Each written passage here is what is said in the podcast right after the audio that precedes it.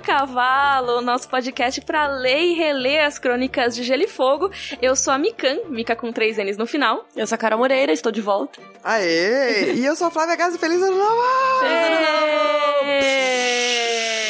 Champanhe.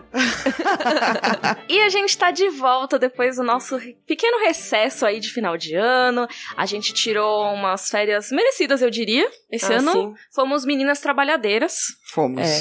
A gente sabe que vocês querem a gente também ama gravar, mas o Rodor não é um podcast que a gente senta aqui e sai falando da nossa cabeça, né? Então a gente sempre pesquisa, a gente faz o roteiro, aí às vezes a gente tem que lembrar um personagem X, a gente tem que pesquisar, escrever sobre ele. Então, assim, o, o Rodor dá muito trabalho pra nós três, sabe? Não é tipo um negócio que a gente senta e grava. Então, por isso que a gente falou, vamos dar um tempinho, vamos descansar, que aí a gente volta com mais ânimo. É. E também pra não ter que gravar um monte no fim do ano, tudo em uma semana. É, a gente até tinha cogitado fazer uma frente de gravação, mas dezembro foi muito corrido pra nós três, Foi. assim. Tava muito difícil da gente conseguir agenda pras três estarem ao mesmo tempo gravando e tal. Mas agora estamos aqui de volta. Esperamos que vocês tenham tido um ótimo ano novo e agora se preparem pra lavar sua louça, pra fazer sua faxina.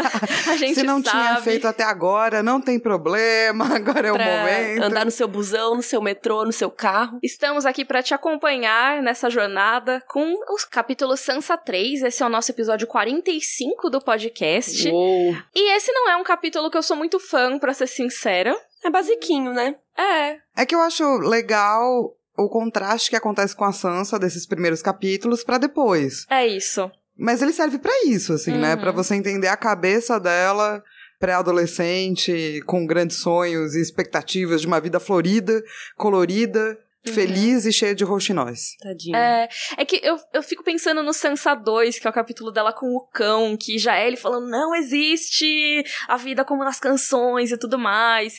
É, eu sei que a mudança não é da noite pro dia, e não é porque o cão falou que ela vai do nada parar de acreditar em todas as coisas que ela acredita. Mas, de qualquer maneira, eu tô me adiantando. Vamos ler os nossos corvos? Vamos.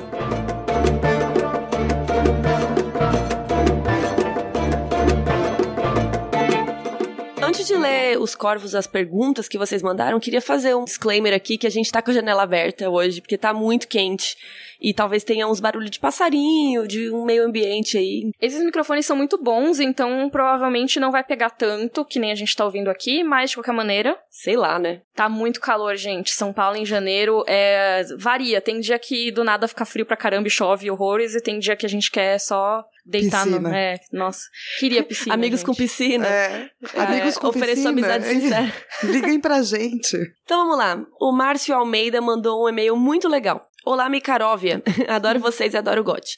Ouvi o episódio 42 no avião pra Europa. Uau. Uh! Um e o país 40... da Europa. É, ó, e o 43 no ônibus de Zagreb pra cá. Espero que a Carol já esteja de volta. Estou. Estou nesse momento em Dubrovnik, Ah, que legal, na a Croácia. cidade de Game of Thrones. E eu fiz o Game of Thrones Tour, que muitas das coisas de GOT foram gravadas lá. A guia Antônia foi maravilhosa e descobri algumas coisas que vocês provavelmente já sabem. Eu não sabia de nenhuma. Vamos ver se vocês já sabiam. Provavelmente também não sei. A primeira temporada, Porto Real, foi filmada em Malta, não em Dubrovnik. Sim. Sabia? Isso eu sabia, sabia. que legal. Mas, durante as filmagens, eles aparentemente furaram o chão da cidade e causaram alguns danos e foram convidados a se retirar. Como que eles furam sabia o disso? chão? Isso eu sabia que, tipo, eles escolheram Malta, fizeram a primeira temporada em Malta inteira e depois a cidade de Malta falou: olha, muito legal. Mas vaza. Mas, tipo, vocês podiam achar um lugar mais apropriado aí para suas Nossa, gravações. não ah, é sabia. porque, querendo ou não, é uma puta equipe. Aí tem que carregar caminhão, tem que levar. Imagina que eles construíram um monte de coisa pra complementar. Tem aquelas telas verdes que deve ter que Sim. fixar de algum jeito. Tripé. Fico imaginando como que eles furaram o chão, talvez fixando alguma tela verde gigante ou algo assim. Pois é, aí eles escolheram Dubrovnik, que foi mais gente boa com eles. Falou, foda-se. Ele também contou que Karth também foi filmado aqui, numa ilha bem próxima, chamada Lochron. Aquele mercado de Karth é um jardim botânico que existe na ilha. Sabia Legal. dessa? Alguém? Não. não. Não. A cidade de Dubrovnik não cobrou nada para que a filmagem ocorresse aqui, apenas a locação de lugares específicos como palácios, etc. Mas as filmagens nas ruas foram for free. Uau. Também não sabia. Que legal. É, bacana. É, eu acho que eles talvez se tocaram depois da primeira temporada Que ia também. ser bom, né? Que ia ser É bom pro turismo. E ele enviou em anexo algumas fotos que são lindas. E ele falou: nas fotos somos eu e Cláudio, meu marido, e a nossa guia, que é a Antônia. Que legal. E eles falaram: conhecemos a Miriam pessoalmente aqui no Rio. Ah, que demais. Mas pera, aqui no Rio ele não tá em Dubrovnik? Não, mas algum momento. Ele, ele deve ser do Rio. É. Ele falou errado, porque ele falou aqui em Dubrovnik, depois ele falou aqui no Rio. Mas é isso, eu achei legal, não sabia de nada disso. Fica aí as informações, vão pra Dubrovnik e manda e-mail pra nós de lá. Adoro e-mails informativos. É, Sim. e, e ouçam a gente no parabéns avião. pra Guia Antônia, que, meu, Sim. explicou tão bem que ele mandou e-mail com todas as informações. Tinha várias fotos da Antônia segurando um papelzinho com a foto de gote, assim, pra mostrar que é igual, sabe? Ai, eu Aquela coisa. adoro esse tipo de coisa. Uhum, eu amo. A Tati mandou este seguinte e-mail. É, eu gosto muito de vocês. É, eu pulo essa parte, foi mal. Mas eu sou uma das pessoas que começou a ler o livro depois que se decepcionou com a série. E eu fico muito triste quando vocês largam o spoiler do livro. Primeiro que eu amei a expressão larga spoiler, porque eu nunca tinha ouvido falar. Cara, o que, que é um spoiler, entendeu? Tipo, tudo bem, falar que o Ned morre, todo mundo viu a série. Mas tem coisas que eu acho que talvez a gente realmente não precise falar. Ela citou exemplos. Então tenho a sugestão de segurar mais os spoilers dos livros e liberar os spoilers da série. O que acham? Considerem isso, já que muita gente tá lendo o livro pela primeira vez por incentivo do podcast. Não, eu acho que tem muita coisa que é spoiler do livro, mas Uhum. eu acho que pan já até foram faladas. São Uhum. coisas muito grandes, assim. Hum. Tipo, a diferença de linha da ra- narrativa da Catelyn, sabe? Achei que você ia dar um spoiler. Não, ó, vai, me tipo, quando fulano morre. Me contive, me contive. Eu acho que Nossa, teve- a Tati ia morrer ouvindo isso. Eu acho que tem alguns que são spoilers. A questão, eu acho, é que não custa perguntar pra galera. Uhum. Porque se a gente diminuir os spoilers, o que é possível, Uhum. a gente vai falar com menos profundidade É isso, essa de é certas questão. coisas Hum. do futuro. A gente E pode falar se- elas em profundidade quando a gente chegar lá, tudo bem, mas vai Daqui ficar. cinco anos.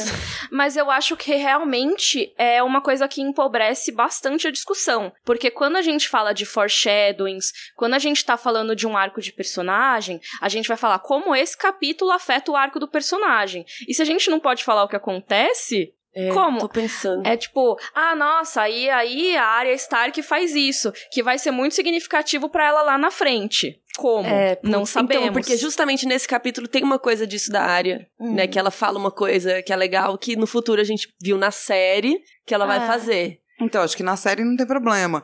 Mas tem diferenças dos livros pra série, é, que daí acho que assim, a pessoa que tá ouvindo o Rodor Cavalo viu a série, com certeza. Dos livros, pode não se dar. Mas eu acho que a gente deveria fazer uma grande votação. Eu sou contra. Você é contra? Porque Não, você prefere é falar isso. em profundidade. Eu acho que tem eu sou coisas- contra ter a votação, mas pode ter a votação, porque é isso, a democracia. entendeu? Democracia. Você é uma tirana, Miriam. Ao contrário de Westeros, que É. pode ser uma democracia, mas pode não ser. Não, eu Mas acho que a gente pode maneirar em um alguns pouco. casos.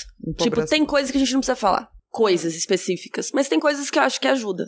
Mas tipo o quê? Porque eu, sinceramente, eu acho que quando a gente abre Abre a pra porteira. esse tipo de spoilerfobia que existe, a gente abre pra gente que é louca de spoiler. Não estou falando que a Tati seja, porque ela não citou exemplos. Não, e ela voltou pra ouvir, né? Ela falou que quase Sim. parou de ouvir, mas ela desistiu e falou: beleza, vou ouvir, tudo bem. Mas, por exemplo, eu fiz um vídeo sobre Coringa e teve uma pessoa que fez um comentário reclamando que eu disse como era a cidade em que se passava o filme. Sim. E aí eu fico pensando, cara, se você não quer saber nada sobre a história, então vai experienciar a história sem saber nada depois você volta pra ouvir as coisas. Sim.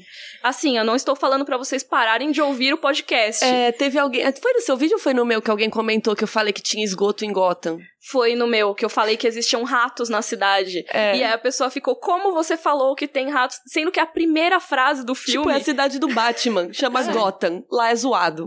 É isso. E aí eu, eu fico pensando que atualmente as pessoas estão assim com spoiler, e isso me deixa um pouco triste porque empobrece as discussões. E meio que perdeu a linha, né? Do que é Uhum. spoiler É. e o que é uma discussão natural. Às vezes é sobre a sinopse do bagulho. assim. Sim, É. nossa, muitas vezes. E aí complica, né? Como que eu vou fazer um vídeo se eu não posso nem citar a sinopse do, do rolê? É, total. É. Então, eu não estou dizendo que essa seja a questão da Tati, porque, como eu falei, ela não citou exemplos. E eu acho que a gente realmente fala coisas que seriam consideradas spoilers dos livros. Eu não tô Uhum. dizendo que a gente não fala não, nada. a gente fala total.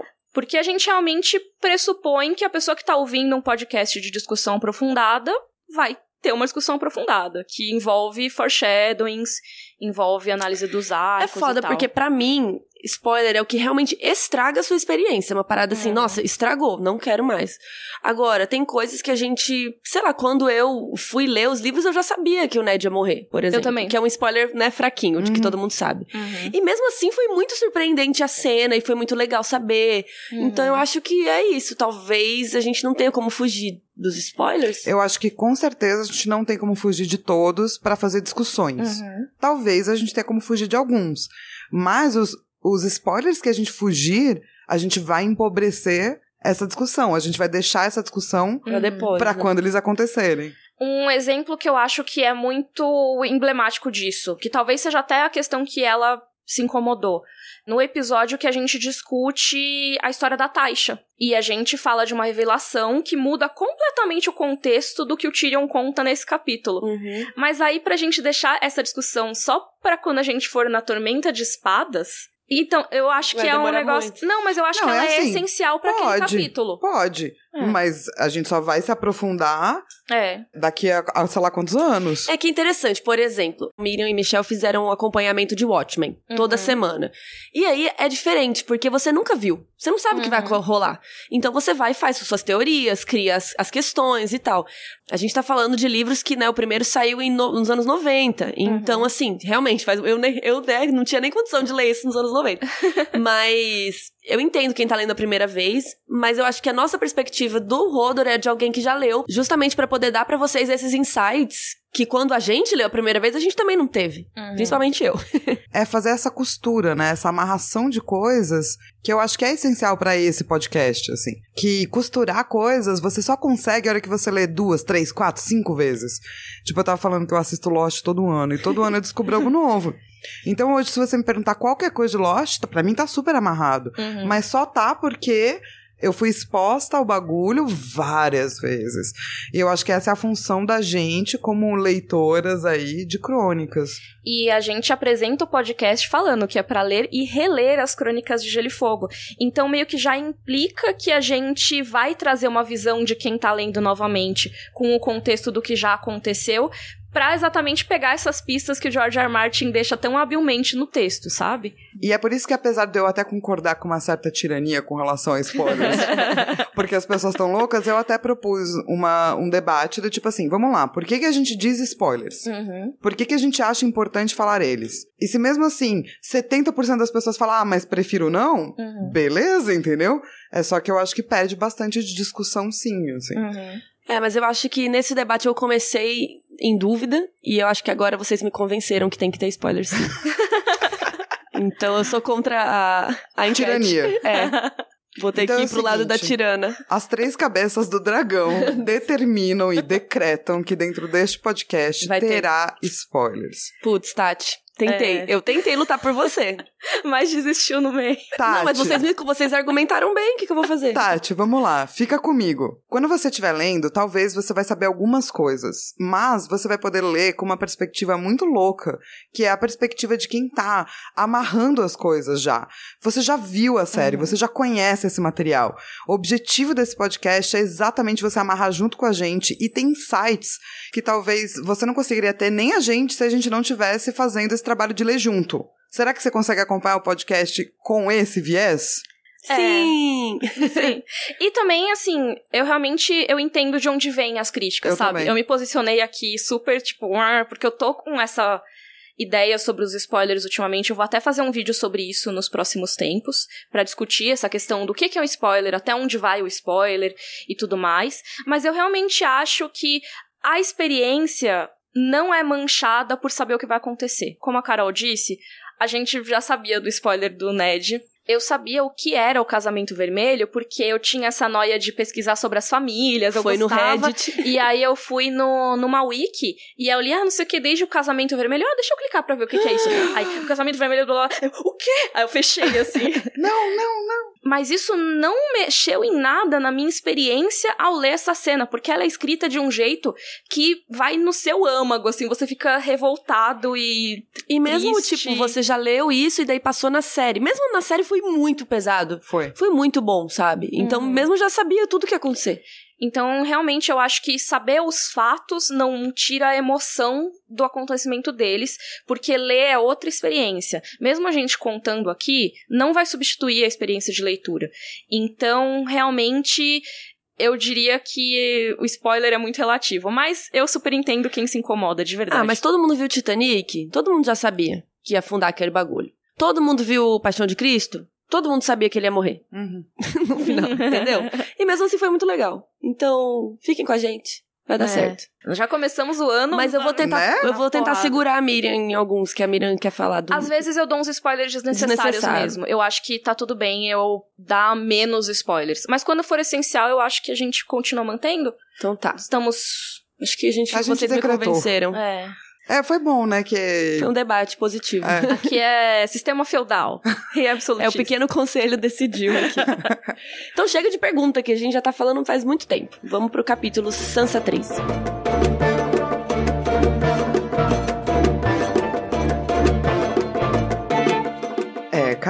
A sinopse, por favor. Sansa conta pra sua amiga Jane Poole tudo o que rolou na audiência, aquela audiência que o Ned presidiu lá e tal. Lembra, no ano passado, quando a gente fez esse capítulo? Ela fica chate que o Sir Loras Tyrell não foi enviado pra ir atrás do Montanha. No dia seguinte, Ned avisa as filhas que as mandará de volta pra Winterfell e ninguém fica feliz com a notícia. É isso, esse capítulo não tem nada. É, isso. Esse capítulo é só pra Sansa depois fazer o que ela faz. No que é um futuro. spoiler. é verdade. Mas eu acho que é um spoiler que todo mundo sabe. É sim, eu tava brincando só.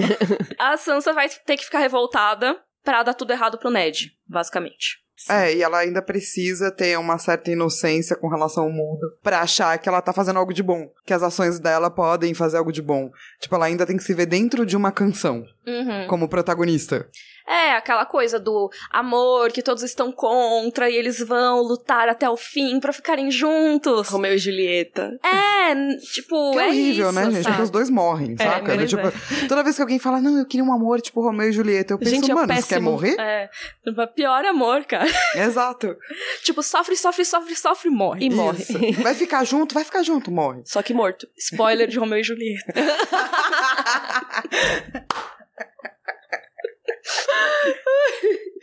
E tem outra coisa que acontece no final desse capítulo, né? Que o Ned finalmente vai fazer. Peraí, né? Que não vai ser nesse, mas as- o que a Sansa conversar com a Arya vai ser muito importante, finalmente, pro Ned se tocar. Mas é isso, vamos lá? Começando então com a Jenny Poole, recebendo todas as fofocas da reunião que rolou da Sansa, que tá contando, amiga, foi bafo, você nem sabe, tá contando tudo. É, e aí é importante que esse capítulo e o capítulo anterior do Ned, eles meio que são todos emendados, né? Tem a audiência do Ned, que a gente falou no episódio 44, essa audiência que o Ned participou. Aí logo em seguida a gente tem esse capítulo da Sansa agora. E as consequências dessa treta familiar no capítulo seguinte, que é o Eddard 12. Então eu super recomendo, se você ainda não leu eles, ler os três de uma vez, caso você consiga. São capítulos curtinhos. O anterior é mais longo, o da audiência ele é meio longo. Ele é meio chato de ler. Maçante, né? É. É, muita coisa de política e tal. Isso. Mas eles se completam, todos eles. Então vale a pena ler os três de uma vez, caso você tenha tempo pra isso. Bom, é, a Jane Poole, todo mundo sabe, é a melhor amiga da Sansa, veio lá de Winterfell, Isso. porque é da família Poole, é, e o pai dela cuida de... é como se fosse um grande cuidador, Um caseiro. assim. É, É, o caseiro. Ele é o intendente, o Isso. Veil Pool. Ele é o grande responsável por tudo do Ned, assim. Tem a ordem dos intendentes lá na muralha, não tem? Que eles são os caras que cuidam de roupa, de administração. Ele é o ADM barra caseiro, barra governanta Ele faz tudo tudo. mais. É. De Winterfell. E Isso. aí ele foi com o Ned pra Porto Real, virou o intendente pessoal da mão do rei lá. E aí a filha foi junto, A né? filha foi junto, até porque, né, companhia pra Sansa e tal, e elas não se desgrudam. E aqui a Jane Poole é descrita pelos olhos da Sansa, né? Então ela diz: era uma menina bonita, de cabelos escuros e tinha a mesma idade da Sansa. Eu tô me segurando pra não dar o spoiler. Ah, eu tô... Qual o spoiler? O spoiler da Jane Poole. Ah, a gente já falou aqui. É, já, né? Já. Porque é importante essa descrição dela, que ela tem os cabelos escuros, porque depois ela vai ser passada pela Arya Stark. Vão fingir que ela é a Arya Stark, já que é uma menina do norte com cabelos escuros e ninguém mais lembra como é a cara da Arya. E a gente vai falar um pouco mais a fundo do destino da Jane Poole no próximo capítulo da Sansa, que aí lida mais sobre a situação dela e tal, mas só para vocês ficarem de olho na personagem. Ela tá se segurando. Muito bem, parabéns. Então vamos lá. Quando ela tá contando lá tudo que rolou, ela não gostou muito dessa audiência, não, a Sansa. Eu amo que ela tá cheia de opinião, né? Exatamente. Tipo, Sansa, quem é tu? E é muito engraçado mesmo, porque ela sente, tipo, muito no direito de dizer o que, que o pai dela deveria ou não deveria ter feito. E da onde ela tirou isso, eu não sei. Da cabeça dela, né? Porque o que, que é a grande notícia? É que o Sir Loras Tyrell não foi enviado pelo seu pai para ir atrás do Sir Gregor Clegane, também conhecido como Montanha. Então, ela fala assim: não, se ele não tivesse machucado a perna, ele não teria tomado essa decisão, né? Porque ele tava praguejando muito. porque a perna dele tá doendo. E é até engraçado porque a Jane fica, ué, o Sir Lawrence machucou a perna? tipo, ela não entende direito. O que, que, que, você tá falando? E a Sansa tá com zero paciência, né? Não, pô, meu pai. Meu pai que machucou a perna, porra. E... Mas é meio que contar aquele filme que você já viu, assim, que você já tem opinião, que você quer chegar na opinião rápido. E você, não quer, quer contar o filme. E você quer que ela tenha a mesma opinião que a sua. Sem ter visto. Exatamente. Então ela, você começa falando assim, então esse filme aí trata disso, eu acho aquilo. Daí a pessoa fala, você acha o quê? fala aquilo, poxa. Não é óbvio, é absurdo. Pois é, então ela queria muito que o Sr. Loras fosse, sabe Deus por quê? Porque ela achava que a vida era um conto, que a vida era uma música, né?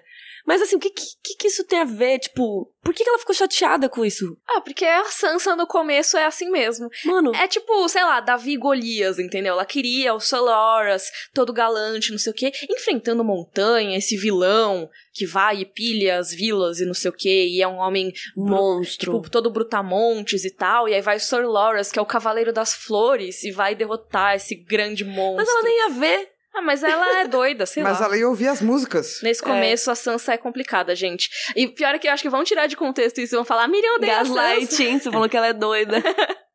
não, é doida não, mas ela é muito afetada pelas histórias que ela lê e ouve Sim, nós e vamos as ouvir. canções. Já, já. Ela quer, tipo, ver história das canções sendo feitas na frente dela. É. E por enquanto nada disso rolou. Ah, caiu um cara morto lá na frente dela outro dia. Mas então, nesse mesmo torneio que caiu o morto, já teve o Amo o morto. o morto que era o Sir Rio do Vale. É, coitado. Eles já tiveram um começo de canção ali, se você for pensar, que foi o Loras vencendo do Montanha no duelo. Hum. No duelo não, na justa, né? E aí, imagina, como começaria essa canção na cabeça da Sansa? Ah, eles começaram se enfrentando e o Sir Gregor nunca perdoou o Cavaleiro das Flores. Tra tentou então, trapacear. Quando ele foi executar a justiça do rei, o Montanha tentou jogar sujo para se safar. E aí o Cavaleiro vai lá e mata o Montanha e finalmente ele ah. livra o Mas mundo olha, do mal. E casa com não em a Sansa. Em porque, defesa né? da Sansa era uma boa história. Era uma boa história. Então, mas é isso, ela tá acostumada a ter esse tipo de narrativa na cabeça. Então, você tem lá John Kill e o não sei que lá, o Simeon com os olhos estrelados, o Aemon Cavaleiro do Dragão. Todos esses são histórias que são contadas de jeito bonitinho e para ela a narrativa já tá toda construída na cabeça, sabe? Então, Sansa ficou chateadíssima que Loras não foi. Mas tem uma pessoa que também tem opinião para dar, que se chama Mindinho. E aí também é, um, é meio que um spoiler, né? De como uhum. ele vai sendo creepy com a Sansa por várias e várias vezes. Ela tava relembrando que, quando ela saiu da audiência, ela comentou isso, né? Que ela ficou chate, nada a ver, o meu pai, cara. e, e aí a Septã falou. Eu imagino a Sansa falando desse jeito. Aí a Septã falou: fica de boa aí, quem é você pra falar do seu pai, né? Decisões, questionar ele. Aí o Mindinho brota do lado e fala. Ele sempre brota do nada. Mano, ele brota. Tem aquele capítulo que ele vai do nada e passa o, a mão no cabelo dela e fala: seu cabelo é que nem o da sua mãe. É. Vai embora. e sai. o que significa que ele tá sempre stalkeando, gente. Sim. Uou, ele é o cara do Yu? Ele é. Nossa, mas realmente tem um pouco a ver, porque tem. o cara do Yu é psicopata. Só que o cara do Yu ainda acha que ele tá fazendo as coisas por amor. O Mindinho acha que ele tá fazendo por poder. É. Mas tem um pouquinho de amor aí. Tem a ver mesmo. É, tem aquela coisa que, que a pessoa pensa que é amor. E, e, faz total sentido agora o Mindinho ser que nem o cara do Yu. Porque é isso, o cara do Yu, eu só vi a primeira temporada. A e gente eu tá não... falando de uma série da Netflix que se chama É. You, ou em português, Você. E assim, não vou falar exatamente o que acontece na série, mas o cara, ele, ele procura isolar a menina que ele quer ficar de todo mundo. Se tem alguém que suspeita dele ou alguém que pode Sim. atrapalhar os planos dele, ele tenta se livrar dessa pessoa por qualquer meio que seja necessário. E o Mindinho meio que faz isso. Sim. Ele quer chegar nos objetivos dele e meio que qualquer pessoa que possa ser uma pedra no caminho, ele tenta remover. E como não tinha internet naquela época, então ele tinha que stalkear, na, tipo, fisicamente, assim. É por isso que ele fica brotando, entendeu? Ele tá sempre stalkeando. Do nada. e aí o, o Mindinho brotou e disse: Ah, não sei, Septã. Algumas das decisões do senhor seu pai podiam bem ser um pouco questionadas. A jovem senhora é tão sábia quanto adorável e fez uma elaborada reverência a Sansa. Ah, Nojo. credo. Sério. E aí a Septã fica toda sem graça. Não, mas a Sansa não quis dizer kkk. é. E aí ele pergunta os motivos da Sansa, né? E aí ela diz toda aquela historinha dos heróis e dos monstros e tal. E aí ele responde que a vida não é uma bela canção e que um dia ela ia perceber. E aí no final ele tocar a seu rosto, fazendo o polegar percorrer com suavidade a linha da maçã. Uh! Ah. É, é. Ah, até, a os buzina. carros buzinaram em revolta a essa pedofilia. Nossa, que É. nojo. Ó, é isso mesmo. E eu sei que vocês vão dizer que naquela época mimimi, mas tipo, gente, galera, sério, mano, sério, sério. Não, ela tem quantos anos? A Sansa tem 11 anos nessa época, Não se não me engano. Não, ela nem menstrua ainda, sabe? Então, Não. ela não está nem em idade de casar, o que já é, assim, muito relativo, mas naquela época menstruou, pode casar. E tem outra, que ele era apaixonado pela mãe da menina. Isso é, É. muito creepy. Não É. importa a idade que ela tenha. E ele tá tentando isolar a Sansa de todas as seguranças Sim. dela. Então, nesse caso, ela tá querendo fazer ela tretar com o pai. Aí depois ele tenta efetivamente eliminar o Ned, que é uma coisa realmente pra tirar a segurança dela de vez. Porque a gente sabe que ele quer casar, levar ela pra longe. Ele quer fazer família de uma forma frustrada, porque ele não conseguiu ficar com a Cat. Isso. Então ainda tem um agravante de ele colocar nessa menina criança de 11 anos um passado que tem a ver com a mãe dela. Uhum. É, Assim, mas ele pegou a tia dela, então ele, teoricamente, Ele tá. Nossa, ele tá muito tentando fazer Nossa, várias não é? famílias. Sim. É. ele que realmente quer. Nossa, Mindinho. Não dá pra Por defender. favor, né? E aí, o Sir Ilan Payne já foi citado aqui e a Jane Poole se lembra de citá-lo também, falando que quem tinha que ter ido na real era o Sir Ilan Payne. Por quê? Ele é o executor do rei, ou como ela mesma diz, o magistrado do rei. Ele que mata a galera pro rei. É isso. E a Sansa fica. É porque Silêncio ele, constrangedor. é porque ele, ele é esquisito. Ele é descrito como uma pessoa esquisita. meio soturna, assim. né? Tipo, até mesmo, tipo, pessoas que não é, ligam pra canções, etc. Tipo, a gente. Quando a gente fala de Eu Pain, não, tipo, não vem uma boa sensação do, ah, não, claro, ele vai fazer uma boa justiça. Assim, primeiro que ele mata um monte de gente, É. né? É. Então já é meio assim. E tem a coisa que aconteceu com ele, que acho que a gente já falou aqui, mas a gente pode relembrar. Já, a gente falou no Sansa 1. O Sir Ilan era da guarda pessoal do Tywin, quando Tywin era mão do rei Aerys II, o rei louco. E aí um dia o Sir Ilan Payne pegou e falou assim, na verdade quem governa é o Tywin. O rei não faz nada. E aí o rei ouviu, ou ficou sabendo, né? E mandou cortar a língua dele. Então assim, ele já não conseguia falar e pra piorar ele não sabia nem ler e nem escrever. Então assim, a forma dele se comunicar realmente diminui muito, né? Então com certeza ele é um cara mais considerado esquisitão porque ele fica quieto no canto dele. Tipo, sei lá, ele não se comunica direito. O Sir Ilan, ele acaba sendo um cara que ele é isolado. As pessoas não se dão muito ao trabalho de falar com ele, a não ser pra dar as ordens de matar alguém. E ele também parece ter se isolado mais, né, por causa dessa falta de comunicação. Mas ele no passado eu imagino que tenha sido alguém bem humorado pra fazer essa- esse comentário sobre o Rei Ares. Né? Eu acho que ele talvez tivesse uma personalidade diferente e talvez por esse isolamento e tudo mais. E ele acabou virando esse capataz, né? Que aí também faz com que as pessoas não queiram falar com ele. Afinal, ele é o cara que vai te matar se você irritar o rei. Sim. Sim. E eu acho legal porque o rei Robert que colocou ele como magistrado do rei meio que pra compensar a casa Lannister, porque cortar a língua de um cara que trabalhava pros Lannister é como tipo tirar algo dos Lannisters. Então foi meio que um presente pros Lannisters colocar ele trabalhando ali com o rei, matando pessoas. É, sei lá, alguém tem que fazer esse trabalho. É, Se sim. ele já fazia esse trabalho antes, Uhum. ele ganhou uma promoção. Mas a Sansa não curte nada a ideia dele ir lá fazer a justiça do rei. Porque ela pensa, o homem a fazia sentir como se alguma coisa morta lhe rastejasse sobre a pele nua. Mas tem essa ideia toda da questão das canções também. Porque é isso, se a Sansa quer uma bela canção sobre uma história perfeita e tudo mais, tem que ser um cara galante, tem que ser um cara que tem cara de herói. A Sansa ela vê de primeira pessoa e já decide se é herói ou vilão. Então o cão, que é um cara que tem o rosto cheio de cicatrizes, Obviamente ela vai ter medo, ela vai pensar que é um vilão. Aí olha o William Payne, obviamente o cara tá lá no canto, quieto, sem falar nada, aí ela já vai, na cabeça dela, inventar toda uma história de que ele é do mal. E assim, do bem ou do mal a gente não tá nem julgando sobre que, que ordens ele seguiu e tal, mas ele até esse momento ele não fez nada para ela. Então, é que a gente Sim. nem sabe qual é a do Sir Ian Payne, ele só vai e obedece, a gente não sabe se ele é realmente mal. Ele é. só quietinho, só que é isso, né? Ele tá associado à morte, gente. Quer queira, quer não. Uhum. Sim. Não é uma boa coisa pra você estar associado, sabe? É, É e do na tipo cabeça da pessoas que- Sansa, né? Pessoas que trabalham com necrotério, ou pessoas que, sabe?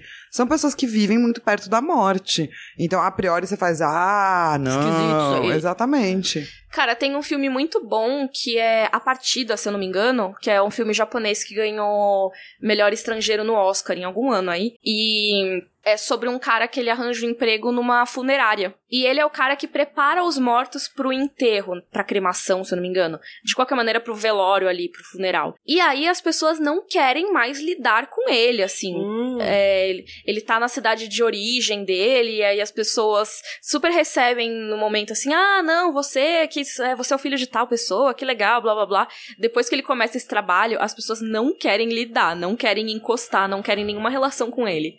Porque a pessoa fica associada à morte. Mas é, é isso. louco, porque alguém tem que fazer isso, né? Também é um trabalho você ter alguém que executa a justiça, mas ninguém quer se associar à morte. As pessoas têm muito medo.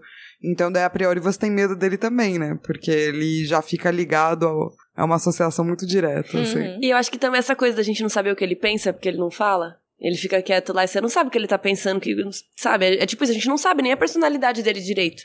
É verdade. Se fosse, por exemplo, nos dias de hoje, ele não teria mais problemas em se comunicar de certas maneiras. Por exemplo, língua de sinais, ou poderia pela internet, poderia escrever. Mas lá em Westeros, sem recursos pra ele, ele vira um páreo social, basicamente. Ainda mais Sim. com o emprego que ele tem. E aí essa coisa do desconhecido, né? A gente não sabe o que ele tá pensando. E um Ah. párea não pode ser um herói nos olhos da Sansa. O que a gente volta pro lance que você tava dizendo dela julgar as pessoas pela aparência muito rapidamente. Que é uma coisa que não é boa. Num mundo onde existe muita violência. Ou seja, as pessoas vão estar marcadas por essa violência de uma forma ou de outra. Então, os grandes cavaleiros vão chegar uma hora que vão estar marcados também. Isso não vai fazer deles pessoas ruins ou monstros. É, é engraçado, né? Porque o carinha lá, sei lá, um, algum herói, não sei das contas, matou um monte de gente, mas ele é o herói. Mas é engraçado, porque nas canções não mata, mata, né? Tem nesse capítulo mais pra frente que ela fica pensando, ah, o Joffrey, ele quer matar o cervo branco, mas nas canções eles não matam os animais, né? Eles fazem um negócio, o animal se curva, não sei o quê. Então é meio que isso, ela entende que no mundo existe violência, mas ela não quer ver que existe, porque nas canções não existe direito, sei lá. É doido. Bom, e de novo temos o Beric Dondarrion, que volta, um grande crush da Jane Poole. Esse tem cara de herói nas canções, olha Sim, só. eu acho que ele seria o meu crush. Então, ele é muito mais um crush do que o Cavaleiro das Flores. Você acha? Eu acho, porque o Cavaleiro, pelo menos pra mim, o Cavaleiro das Flores tá cheirando a talco, entendeu? Ele é um neném. É, qual é a graça daquela pessoa que não fez nada, não, entendeu? Beric Dondarrion fez uns bagulho. É, ele já é um cavaleiro mesmo. Exato. Tudo bem que o Loras é um cavaleiro também, mas ele é muito jovem e tal. Mas é exatamente o tipo de pessoa que a Sansa gosta. Sim. Ela gosta do Joffrey com o seu cabelo cacheado, com a sua cara de príncipe. Exato, eu não gosto de cara de príncipe, então concordo com a Jane Poole. Eu também. Então, mas a Sansa diz... Pensa, né? Beric Dondarrion era bem bonito, mas terrivelmente velho, com quase 22 anos. Oh, O não. Cavaleiro das Flores teria sido muito melhor. A gente não vai falar de idade. Mas pe- pensa, quando a gente tinha 11 anos, 22 era muito velho. Sim. É verdade. Realmente, né? Quero o dobro da sua idade. É, É. literalmente, né? Hoje em dia, o dobro da minha idade é muitos anos. é 70 e... 22. Sei lá quantos A anos. pessoa já anda de graça no metrô. Muito, faz tempo. Então, no fim das contas, quem foi o selecionado pra liderar essa expedição pra cumprir as ordens do rei barra Ned foi o Lord Beric Dondarrion. E aí, na manhã seguinte, a Sansa acordou cedo, né, pra ver ele ir embora. De novo, aquela coisa, ela quer participar, né? Então, foram embora com três estandartes. Um dos estandartes era o veado coroado do rei, ou seja, o símbolo da casa Baratheon, né? E tava no poste maior, obviamente, afinal, é a justiça do rei. Aí tinha também o estandarte, que era o lobo gigante dos Stark, e o relâmpago bifurcado do Lord Beric. Esses dois, o símbolo da casa Stark e o símbolo da casa Dondarrion, eles estavam nos postes mais curtos. Mas ó, até o símbolo do Beric Dondarrion é legal. É muito legal. Beric. Dondarrion é um cara cool. Ele é um Ele cara é. cool de Westeros. Ele é, eu, eu gosto do Beric. Não é? Não, e assim, ele vai. O seu Ele é um cara- rockstar, sacou? É o cara da Irmandade Sem Bandeiras, entendeu? Ele é o Robin Hood. Isso! É, é da hora. Eu gosto muito do Beric Dondarrion. E é engraçado que a Sansa ama até isso, tipo, a galera saindo com estandartes. Ela já tá lá na janela, ela tá, gente, como parece uma canção da vida real. O tinir da... Aí a descrição. O tinir das espadas, o tremeluzir dos archotes, estandartes dançando ao vento, cavalos resfolegando e relinchando, o brilho dourado da alvorada trespassando através das barras da porta levadiça, quando foi puxada para cima. Mas, cara, é o que ela vai poder ver. Uou. Ela vai ver isso e ela vai ver o retorno. Traduzindo, as pessoas pegando o cavalo, o cavalo relinchando e abriu a porta. Mas pra ela é a história sendo feita, entendeu? Sim. Ela tá testemunhando a glória desses soldados. E como ela não pode ir junto, eu entendo que esse É seja o só isso, momento né? que ela mais, né, vai florear, porque é o momento que ela pode ver, assim. Uhum. E é... o que importa pra ela também, né? Porque É, né? se ela visse um combate, ela não ia curtir, não. Acho que não também. Quer, quer puxar o sonho? Quero. Eu vou ler do roteiro da Carol, porque é muito bom. É o seguinte. Eu tava bem humorada É. esse dia. Sansa teve um sonho incrível. Mentira. Ela disse que foi um sonho, mas nem foi. Eu não entendi direito. Ela fala, ah, eu tive um sonho com o Joffrey, mas, tipo, ela não teve um sonho. Mas é aquela coisa de você querer parecer da hora pra sua amiga, entendeu? Não Hum. tem isso quando a gente é mais nova, Sim. sabe? De, ai, nossa, eu sou muito legal, eu sou muito perfeita. E tentar parecer ideal pras amigas. Então, ela inventou que ela teve esse sonho com o Joffrey. E a justificativa dela é meio que assim, ela tá pensando lá. Todos sabiam que sonhos eram proféticos.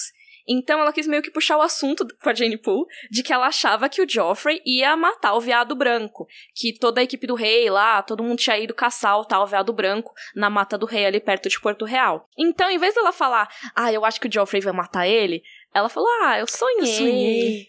Que o Joffrey conseguiu. Então, finalmente domar este veado branco. E você sabe como sonhos são proféticos, miga. É isso. É. E eles acreditavam que os veados brancos eram muito raros e mágicos e tal. Então ela sabia de coração que o seu galante príncipe era mais digno do que o bêbado do pai. Né? Tô Hum. falando do rei Robert. Bacana. O veado branco é os unicórnios da época. Vocês lembram Ah, daquele filme A ser. Lenda? Não. Não. Tem um filme chamado A Lenda, que era com o Tom Cruise. Eu sei Há que filme bilhões é de anos atrás. Que Mas tinha um demônio, a donzela e o Tom Cruise, que era o herói. Ah. E daí tinha um unicórnio mágico. Hum. Então, pra mim, é- me lembrou muito isso, assim, do tipo, tem um monstro, tem um herói, tem um unicórnio mágico, sabe? E ela tá, acha que, tipo, o Joffrey é o Tom Cruise, quando jovem. É, tipo isso. Aí ela conta que ele abateu o veado com uma flecha dourada e o levou de volta pra ela. Chega com uma carcaça de veado. Que assim. nojo. Pra quê, né?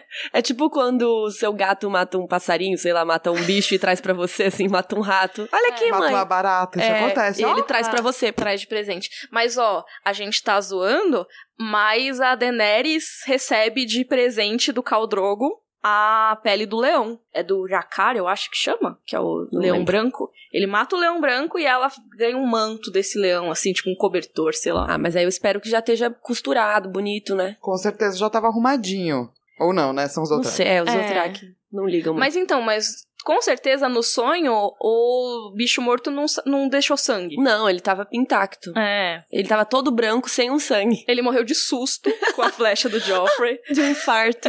E é meio chocante o Joffrey matar o, o veado, porque nas canções os cavaleiros nunca matavam os animais mágicos. Aí aqui diz: limitavam-se a encontrá-los e tocá-los, sem lhes fazer nenhum mal. Mas ela sabia que o Joffrey gostava de caçar, e especialmente da parte da matança. Mas só animais. Aham. Aham. Tem exatamente essa fala, mas só animais. Sim, É. quando eu li isso, eu ri alto. Eu também, Hum. kkk.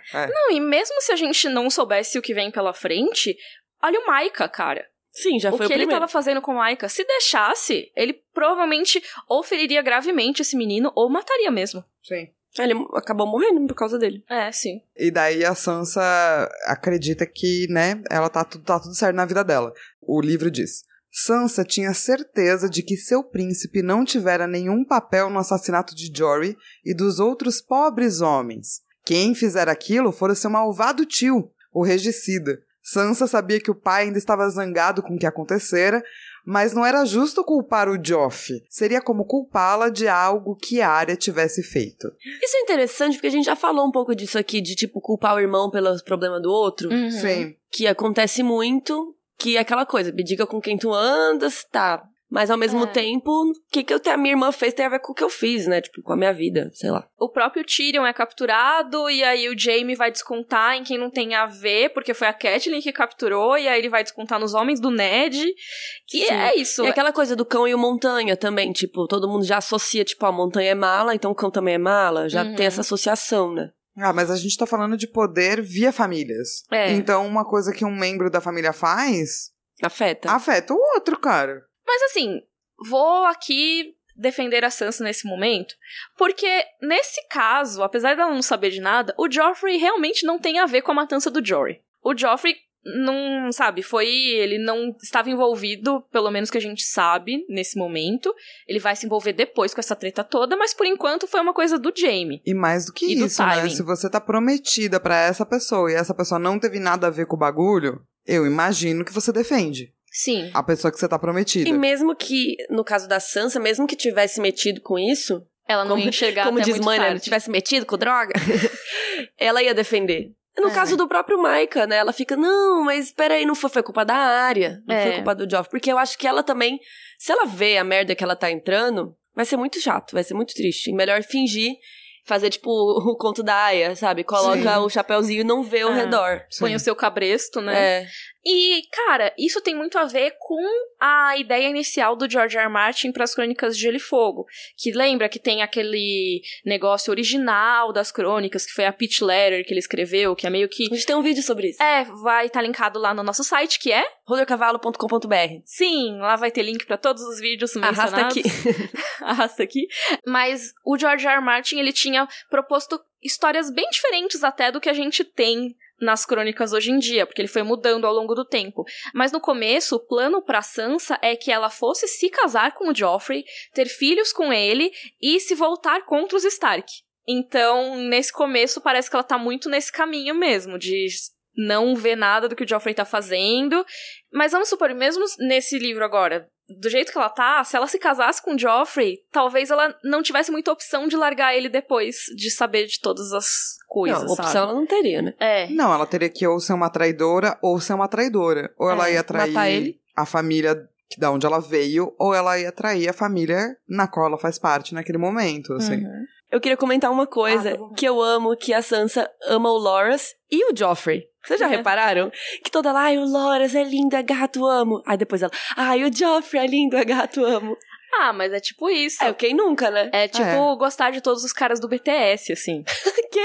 É, K-pop. É K-pop. Eu sei, mas foi muito do nada. Ah, mas é que as meninas têm vários bias e É tal. que, tipo, e- na minha época era o Backstreet Boys, por exemplo. Mas você não acha também que, por exemplo, assim, se você tivesse prometida pra um cara do Backstreet Boys, você ia falar, tal carinha é muito foda. Mesmo que você achasse o outro melhor. Uhum. Eu acho que ela prefere o Loras. Você acha? Ela mas ela fica- teve que aceitar o Joffrey. Ela não fica falando do Joffrey. Fala. Tipo, fala, mas assim, o Loras aparece, ela faz. "Ah, o Loras, aquele cavaleiro perfeito, maravilhoso, gostoso, entendeu? Ela não faz isso do Joffrey, Tá, gente. não pensei nisso. Eu Mas acho é que, ela eu acha o, Jo- acho- o Loras mais cavaleiresco. É isso, eu acho que o, o Loras, ele tem mais elementos que atrairiam a Sansa, mas o Joffrey não fica muito atrás até agora, assim. É lógico que ela também tá se forçando a enxergar mais vantagens nele, porque ele é o príncipe herdeiro e a Sansa quer ser rainha, ela sonha com isso e tal. Então, obviamente que ela vai, nossa, como ele é demais. Que legal, não tinha pensado nisso. Eu achava que ela amava os dois igual, mas agora faz sentido. Ela Ah. ama o Loras, na verdade. É, eu acho que no fundinho da, da- daquela alma adolescente, É, mas se eu como ela tivesse tá com essa adolescente na minha frente, eu ia falar, miga, você tem certeza Fala que você quer estar prometida pra quem você quer estar prometida? Que vem o outro ali, você fica, entendeu? Você pode ficar com o outro. É. Fica com o outro. Pra mim não ia poder muito, mas tudo bem. né? É. Mas aí a Sans continua contando as novidades, né? E aí chegou o cara pra falar com o Ned, que era um irmão negro, ou seja, um cara da Patrulha da Noite. Que a gente sabe que é o Yoren, ele já apareceu, já falou com o Ned, a gente já viu isso sendo contado. Ele vai ser importante mais pra frente. É. Só que a Sansa, de novo, já chega com os preconceitos dela. E aí, ele não era um cara de boa da Patrulha da Noite, entendeu? Esse era mais ou menos velho, ele era mal cheiroso, ela não gostara nada daquilo. Aí citando, sempre imaginara que a Patrulha da Noite era composta por homens como tio Benjen. Nas canções eram chamados de Cavaleiros Negros da Muralha, mas aquele homem era corcunda e hediondo, e pelo aspecto podia bem ter piolhos. Se a verdadeira patrulha da noite era assim, sentia a pena do meio-irmão bastardo John. Ela Gente. precisa ressaltar até no pensamento dela que o John é o meio-irmão bastardo dela. Verdade. Mas, gente, é, acho que a Flávia não tava nesse, mas quando o Joe entrou pra patrulha e viu a real da patrulha, a gente falou muito sobre isso. Uhum. De como as pessoas imaginam e tal. E o John também não sabia como era. Então, assim, ela mal sabe como ela. É Da verdade. treta que É é. muito pior. É pior do que ela imagina. E eu achei legal que ela lembrou do John, né? Tipo, que ela não gosta muito do John. complicado, porque ela tá com pena, mas ela tá com uma pena de uma pessoa extremamente superior com uma ralé. É, então vamos lá. Ah, entendi. É, é, acho que tem uma diferença, entendo o que você quer dizer. Eu acho que tem uma diferença entre pena e empatia. Uhum. Uma coisa é você sentir a dor de alguém. Outra coisa é você ter dozinha. Ai, que É. peninha, saca? É tipo, ai, coitado desse miserável, sabe? Uma Entendi. coisa assim. É, eu leio meio assim também, É. mesmo porque ela tá nesse momento com sonhos de ascensão. É, eu não sei, eu li, tipo, ah, ela lembrou do John. É muito inocente, que nem a Sansa. É, porque é um negócio que até na maneira como ela pensa. Tipo, ela não tá falando com a Jane sobre o John. Ela tá falando no próprio pensamento dela sobre o John. E ela já, já ressalta que ele é o seu meio-irmão bastardo. Bastardo ainda. né? É, então, ela não considera ele nesse momento, talvez isso venha a mudar depois, mas nesse momento ela não considera ele como um irmão de verdade, porque senão ela não precisaria fazer duas ressalvas. É. Não é só uma ressalva, é tipo meio irmão e é bastardo. É bem bad. É, tá, então esquece. Ela vai falar, ah, ela lembrou. Deixa pra lá. É, É. foda-se. E daí é muito Eu tô louco, muito né? destruindo sonhos hoje. Destruindo. É, Miriam, destruindo os sonhos da galera. Não, não quero. Eu quero que todas as canções sejam reais. É. mas é muito louco, né? Porque todo mundo tem essa ideia aí da patrulha, mas muita gente sabe que não é também assim, não. Ninguém quer ir. É, porque a hora que o Yori chegou lá e falou: E aí, galera, quem quer ir pra patrulha? Né, o Ned falou: Alguém tem uns filhos aí? Não, ninguém quis. É. E daí o Ned falou: Ah, pode ir lá na. na- Pegar os prisioneiros. É, pegar os prisioneiros. Nas então. masmorras. Exato. Porque é o que tem. E aí tem uma hora que elas cansam de fofocar e é tipo, vamos lá na cozinha ver se tem bolos de limão? Eu amo torta de limão, bolo de limão, tudo de limão, risoto de limão. Eu amo. Ah, eu gosto também. Torta de limão é um dos meus doces preferidos. Mousse de limão também. Cara, eu Mousse fui limão é fazer bom. as tortinhas de limão da Sansa, a receita do. É. Do livro, E é, livro. e é bem legal, viu? Ah, eu gostei. Vai um limãozinho em cima. Foi algum final de temporada que a gente foi Droga. assistir Game of Thrones todo mundo, a gente fazia Ah. mega festas. E a gente Ah, fazia sim. comidas que tinham na temporada. Faz de novo pra gente. Fácil, a gente não podia ir, a gente tinha que trabalhar. Eu faço bolinhos de limão da Sansa pra vocês. Yeah. Obrigada. A gente fofoca Isso. e vai na E sua cozinha pra roubar os bolos de Isso. limão pra imitar a Sansa Jane. Mas tem uns pedaços de limão em cima, tá, gente? Com casca e tudo. delícia. Tá bom. Delícia. Tá. No outro dia, o sonho da Sansa, mais uma vez, é estilhaçado. Quando o Ned chega lá e fala assim: então, meninas, acabou. Todo mundo vai voltar pra Winterfells. E aí, finalmente, a Arya e a Sansa concordam em alguma coisa, porque as duas estão curtindo lá, né? A Sansa pela riqueza, o torneio, os boy tudo. E a Arya porque ela tá aprendendo muito com o Sírio. Círio Forel. Parecia errado o Sírio, de repente. E é legal que até o Ned fala isso, né? Pô, finalmente algo que vocês, Vocês concordam. concordam. porque as duas foram chamadas porque elas tretaram. Daí elas chegam lá meio pra tomar bronca. Elas não estavam esperando essa É notícia. pior do que a bronca pra elas. Exato. É, porque de manhã a Arya tinha brigado com a Sansa, aí a Arya tacou uma laranja na testa da Eu Sansa. amo isso.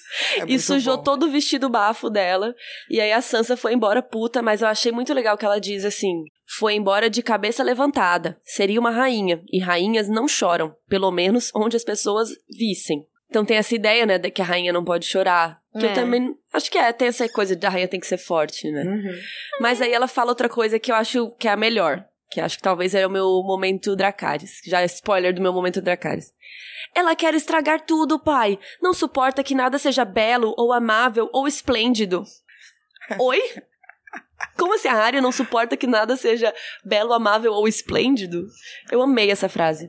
Quando vocês chegarem aqui em casa, eu vou falar: Você está esplêndida hoje. Meio que assim, a Sansa olha pra área toda suja, suada, se mesclando com as pessoas ralé e tal, e aí ela fica. Ah, claro que ela não gosta de nada bom. Por que, que ela, alguém escolheria viver assim? Então ela deve detestar tudo que é belo e esplêndido. Esplêndido é muito o que vilão falaria, assim. Ah, esplêndido, meus planos estão se Hum. concretizando. é, tem no hino nacional também, né? Também. Deitada alguma- eternamente em berço esplêndido. É. Faz tempo que a gente não. Bonito esse berço esplêndido. Uhum. A área iria arruiná-lo. Queria jogar laranjas dele, né? Na Sim. testa dele. E daí depois a, área, a, a Sansa fica choramingando que ela queria casar com o Joffrey. E daí ela cita uma historinha. Ela fala que ama ele, ama tanto quanto a rainha Nerys amou o príncipe Aemon, o cavaleiro do dragão. E também ela fala de quanto o Joquinho amou o Sir Florian. Mas eu acho que a gente vai fazer uma breve pausa para falar de... De quem eles eram? É, É que essa história é muito bafo, né? Então É. vamos prestar atenção, ó. A Neres e o Aemon, né? Que se amavam muito na canção lá. Mas a Neres era casada com o rei Aegon. Aegon IV, o indigno, e não com o Aemon. Pera, a história não era sobre o Aemon? Assim, essa história é sobre três irmãos. Então, rei Egon IV, indigno, se casou com a irmã dele, a Neres. E tinha esse outro irmão deles, que era o Aemon, que virou um cavaleiro e entrou para a guarda real. Então, ele estava lá protegendo o rei e a rainha e tentando ver toda hora o Aegon IV tentando ter filho com ela e ela tentando, tentando, tentando.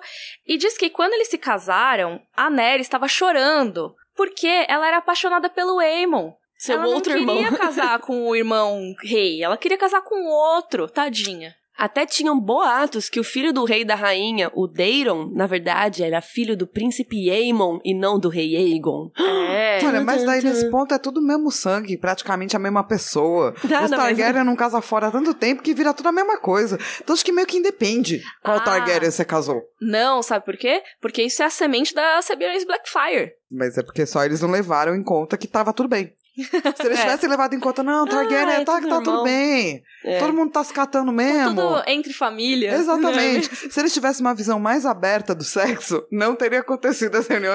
Cara, mais aberto do que transar com seu irmão, eu não, sei. Não, dizer. mas era bem restritivo isso, né? É, só podia Também não com o podia irmão. casar com um negócio de fora. Era bem. É. Eles eram bem inflexíveis. Mas enfim, era esse boato e fizeram todas o- histórias e canções sobre esse grande amor da Neres com o Aemon, com o outro. E... Até tem a história que aí rolou mesmo do duelo que ele fez pra proteger a honra da rainha Neres, quando rolou esse boato de que ela seria adúltera e tal. Foi ele que foi lá e lutou contra o cara que tava espalhando o rumor. É, Diz que Mas era verdade. A pedido do próprio rei Egon IV, ele tava espalhando esse rumor, porque o Egon IV era loucão e indigno mesmo. É, aí acabou que o Aemon morreu defendendo o seu irmão, o rei Aegon. Triste, uma triste, Triste. história, mas diz que eles se amavam muito e tinham essas canções. Outra história que não é tão bafo que nem essa é a de John Kill e Florian, que é uma história bem mais antiga que vem da Era dos Heróis. Então, tinha seis donzelas na lagoa, seis patinhos. É, tem a, a música, né? e, e aí a Jonquil tava lá tomando banho com as irmãs dela na lagoinha. E o Florian, Stalker, tava vendo, viu as minas peladas e se apaixonou pela Jonquil. Esse é o Yu. Até hoje, esse lugar onde teoricamente aconteceu isso se chama Lagoa da Donzela. Caso você tenha sido alfabetizado em inglês, tal qual a Sasha, se chama Maiden Pool esse lugar. E ele vai ser importante pra nossa história. E a Sansa também no futuro vai se oferecer pra cantar essa música pro cão, porque ela gosta muito dessa música. Que eu acho que é, é mais besta, a outra parece mais da hora, a música do bafo, né? É, porque, não, que uma é só mais fora o Stalker, mas ok. A É. outra é muito bafão. É, bafão sim. da corte. Bom, voltando. Então ela tá falando, ai, o Joffrey é Mara, pai, queria casar com ele e tal. E aí o pai dela fala, ele não é flor que se cheire. E que essa promessa de casar ela com o Joffrey foi um erro. Então ele admite isso, concordo com ele. E eu gosto muito que ele fala: aquele rapaz não é nenhum príncipe Aemon, acredite no que digo. Até aí eu tô com o Ned, sacou? Uhum. A gente fez um bagulho meio torto, depois eu te caso com outra pessoa. Ele vira e fala: eu te caso com alguém legal. Alguém que vai cuidar de você de verdade. Vambora. Vambora, vai dar certo se a gente for embora. Tava com ele. Mas a Sansa, ela não quer uma pessoa legal que o Ned vai arranjar. Ela Ela, quer o quer Joffrey. o Joffrey. E ela bate o pé. E aí eu acho importante ler esse trecho. É bem importante. Porque ele é importante pro Ned ter a epifania dele. Ela fala: Não quero alguém corajoso e gentil, quero ele. Pausa. Pera. Pausa pra rir. É. Beleza, continua. Seremos tão felizes, assim como nas canções, o Senhor verá. Darei a ele um filho de cabelos dourados, que um dia será o rei de todo o reino, o maior rei que já existiu, bravo como o lobo e orgulhoso como o leão. E aí o que vem a seguir é interessante, muito interessante, porque a Arya faz uma careta e diz: só se o Joffrey não for o pai. Joffrey é um mentiroso e covarde e de qualquer forma é um viado, não um leão. Por quê, né? Se referindo aos símbolos das casas. Eles relacionam muito os animais aos símbolos e às pessoas. Então, quem é um Lannister é corajoso como um leão, ou então dá o bote como um leão. O leão não se importa com a opinião das ovelhas. Targaryen é dragão. E os Baratheon, o símbolo deles é o veado.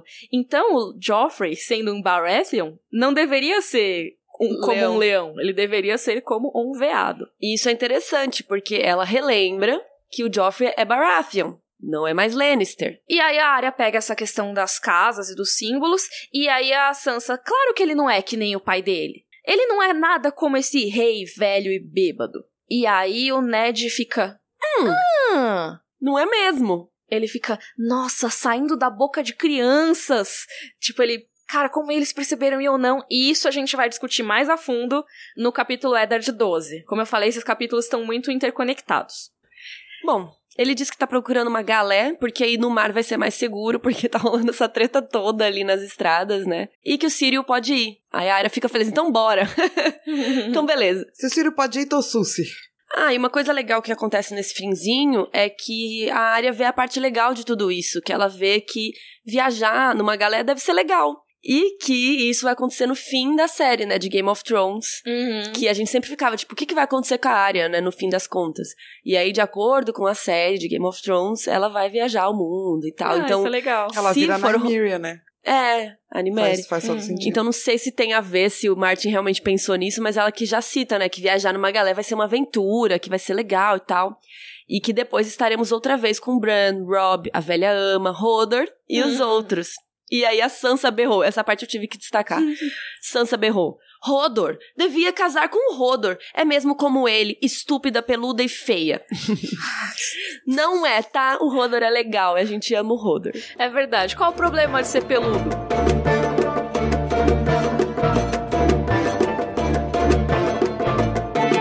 Vamos pro momento Valar Morgulhos. Ninguém morreu. Acho que a gente tá com 23. 23 mortos. 23 mortos. Até que, ó, gente, tá, tá de boa até. Eu pensei que ia ter muito mais mortos nessa altura do campeonato. Lembrando que a gente não tá contando todo mundo que morreu, a gente tá contando quem a gente conhece, quem tem nome e tudo mais. Isso. Momento livro versus série. Lembrando que o livro e a série não estão exatamente na mesma ordem, então a gente já viu aqui é, episódios 8 e agora a gente vai voltar, por exemplo, pro episódio 6. Que tem uma cena extra que o Joffrey pede desculpa, que ele andou sendo mala e tal, que não tem isso no livro, ele nunca pede desculpas por nada. E ele dá um colar pra Sansa daquele mesmo modelito do da Cersei, que é, né, tipo, da rainha chique. Então a Sansa fica mal feliz, ele fala que ela vai ser rainha dele um dia, que legal. E ele diz que nunca mais vai desrespeitá-la ou ser cruel. E, dá, e tasca um selinho, um beijo na boca dela. E ele faz toda essa cena e dá esse presente porque a mãe dele falou. É. Porque tem uns episódios antes que a, a mãe dele fala, mano, você tem que ser minimamente decente com essa menina aí. Vai É. lá pedir desculpas. E ele, eu não quero casar com ela. Os Stark são os nossos inimigos. Não sei o quê. Falciane. É, pois é. Bom, aí mais pra frente nesse episódio o Ned conta pra elas. E quando a Sansa fala que precisa casar com ele, que vai ter bebês loirinhos, a Arya fala Seven Hells. Eu amo que é tipo sete infernos. É, tipo, mano, sério mesmo que você tá falando isso? Nossa, você quer ter filhos com ele? E aí o Ned senta e abre o livrão das linhagens e vai na página dos Baratheon. E aí ele vai. Cabelo preto, cabelo preto, preto, preto, preto. Joffrey Baratheon, cabelo loiro. Eita. E é isso. e vamos pro nosso momento Joffrey. Bring me his head. Nada a dizer. É, eu acho que esse capítulo é meio Joffrey em geral no, no todo do livro. Tipo, mas Ah, ele não é é importante também. Não é que ele é ruim, mas ele não, não, me- não me traz grandes emoções. Sim. E eu acho que também ele não tem nenhuma escrita particularmente muito incrível, assim. Ele tem umas falas engraçadas. Tem. Porque às vezes o capítulo não é tão. Mas, meu, ele escreve de um jeito, saca? Aham. Que você ama o capítulo pelo jeito que tá escrito. Nesse eu acho que não também. É meio que nem o capítulo do Tyrion, por exemplo, que é tipo eles andando pela estrada. E é mó legal o capítulo, sabe? E tem muitas discussões e momentos emocionantes e medo e blá blá blá. Nesse é tipo. É pra você entender como a Sansa pensa mesmo. Então. Sim. É. E o momento Dracarys. Dracarys. Meu momento Dracarys é a área jogando a laranja Na na, testa. Imaginando assim a cena, é engraçado. Eu acho que o meu momento Dracarys é a Jenny Poole falando do. Do Merrick. É. Do Beric. Na verdade é a Sansa, né? Tá na visão do, do- de como é esse crush aí, porque eu super me identifiquei. Gosto também. O meu eu já falei, né? Ela quer estragar tudo, pai, não suporta que nada seja belo, ou amável, ou esplêndido. Mas esse capítulo tem várias falas engraçadas da Sansa, assim. Tem. Então, quando ela fala pra área casar com o Rodor, tem várias É. coisas legais, assim. Eu gosto muito da Sansa inventando o sonho. É tipo, É, do muito- nada. É o cúmulo. Tipo, ela tá puxando assunto e inventando sonho. A Jane fala A, a Sansa inventa um sonho. É tipo isso. Eu gosto muito. É isso. Esse capítulo ele é legal de ler porque você entende adolescentes. É, É. tipo elas no quarto ouvindo música. Em vez disso, elas estão falando da fofoca na corte, Comendo sabe? bolo. É. É isso. Acabou o capítulo, gente. Mas então vocês podem mandar as suas dúvidas, comentários, sugestões, reclamações sobre spoilers no nosso e-mail rodorcavalo@gmail.com e também no nosso site rodorcavalo.com.br tem todos os links que a gente mencionou por aqui, tem muitos vídeos relacionados. A história do Aemon Cavaleiro do Dragão com a rainha Nerys tá em um vídeo da família Targaryen que vai estar tá linkado. E a gente vê vocês na semana que vem, porque a gente voltou pra valer agora com a nossa discussão sobre o capítulo Eddard 12. Então, Rodor, Rodor. Rodor, vocês são esplêndidos.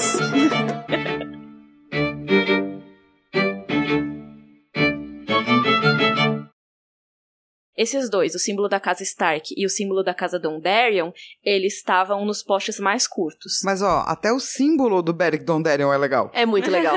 Beric amo. Dondarrion é um cara cool. Ele é um Ele cara é. cool de Westeros. Ele é, eu, eu gosto do Beric. Não é? Não, e assim, ele vai. O seu Ele é um cara- rockstar, sacou? É o cara da Irmandade Sem Bandeiras, entendeu? Ele é o Robin Hood. Isso!